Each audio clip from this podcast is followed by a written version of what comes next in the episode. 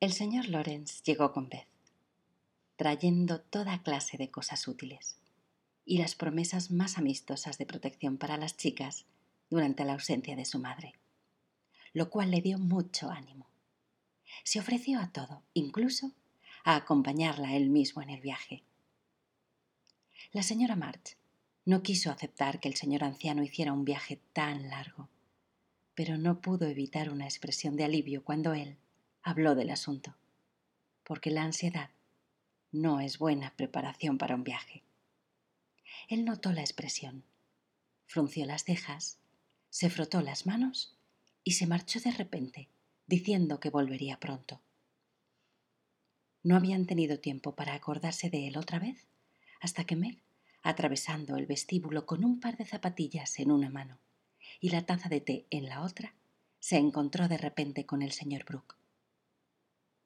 Siento mucho la noticia, señorita March, dijo con tono amable. Vengo para ofrecerme a acompañar a su madre.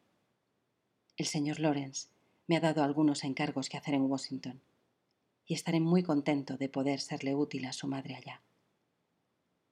Meg dejó caer las zapatillas y por poco deja caer también la taza al tender la mano, con tal expresión de gratitud que el señor Brooke se hubiera sentido más que compensado por un sacrificio mayor que el que iba a hacer.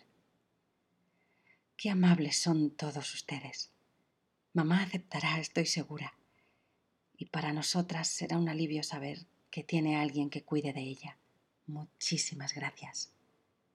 Meg hablaba con sentimiento y se olvidó enteramente de sí misma hasta que una mirada de su amigo hizo que recordase el té que se estaba enfriando, y lo condujo a la sala, diciendo que llamaría a su madre.